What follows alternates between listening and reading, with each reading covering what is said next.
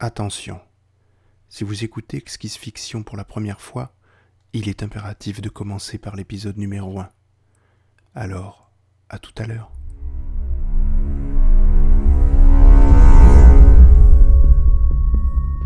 Exquise Fiction, un audiobook sous forme de cadavre exquis. Neuf auteurs, dix épisodes, une histoire complète. Exquise Fiction, le podcast exquis.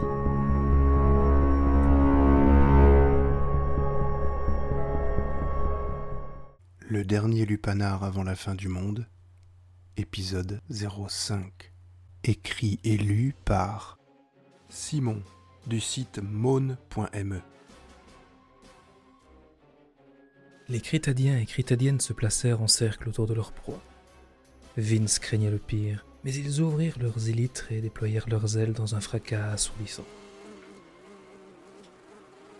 Puis les ailes trouvèrent leur rythme normal, et n'en resta qu'un bruissement presque agréable. Deux des mâles saisirent Vince et Endo sous les bras. La troupe forma un escadron très ordonné qui contrastait un peu avec l'apparence négligée qui transparaissait au premier coup d'œil. Ces Critadiens n'étaient décidément pas ici par hasard. Son passé trouble permettait à Vince d'en être convaincu. Mais il n'était déjà plus temps de réfléchir. L'escouade entreprit une folle course dans les allées jonchées de déchets. Pourquoi sont-ils soudain si pressés, Endo? Nous avions encore dix minutes devant nous, non? C'est compliqué à comprendre, je les ai entendus parler de sas qui allait s'ouvrir, mais je ne vois pas de quoi il s'agit. Vince savait pour sa part de quoi il s'agissait. Le courant était effectivement en train d'être coupé. Il devait se trouver dans un niveau proche du niveau 45. Lors de la construction du complexe, la cohabitation d'espèces exotiques très différentes avait amené des croisements qui avaient donné naissance à une nouvelle espèce indigène qui s'était avérée agressive et dangereuse.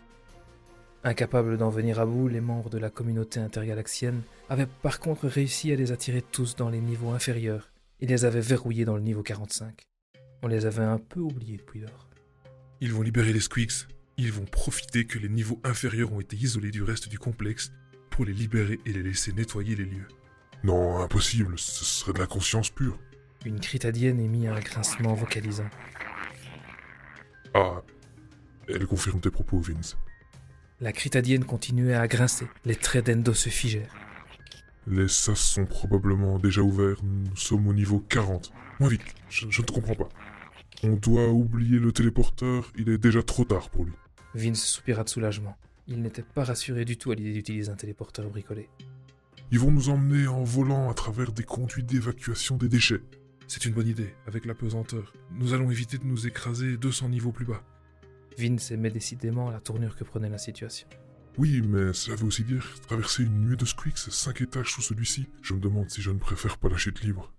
Cet élément était évidemment beaucoup moins encourageant. Espérons que le renfermement ne les a pas laissés trop à cran alors.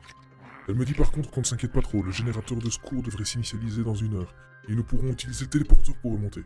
Et merde.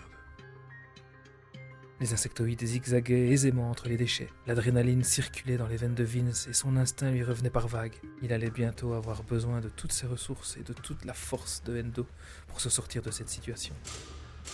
Des bruits sourds résonnaient alentour. Le bruit des ventilateurs qui s'éteignaient dû à la coupure de courant. Soudain, ce fut le silence brutal. Tout était éteint. Restait juste le bruissement des ailes critadiennes et les grincements discrets de leur conversation à voix basse. Ils tournèrent dans une nouvelle allée plus étroite, et c'est là que les cris commencèrent à se faire entendre, de plus en plus fort. Désolé Endo, mais je pense que le renfermement les a bien foutus en rogne à ce que j'entends. Ouais, ça me paraît clair. Tu vas sûrement utiliser tes points. Alors un conseil, vise la nuque. C'est leur point faible. Comment tu sais ça, Vince? Tu me caches beaucoup trop de choses. Vise juste ta nuque, d'accord? On en parlera plus tard. Si nous en sortons vivants. L'entrée du tunnel d'évacuation était visible maintenant au bout de l'allée. Un trou de 2 mètres de diamètre. Un trou qui ouvrait sur le conduit qui parcourait les 300 niveaux inférieurs de la station. Un critadien accéléra, partant en éclaireur.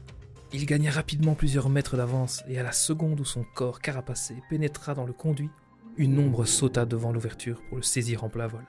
L'escadron était attendu.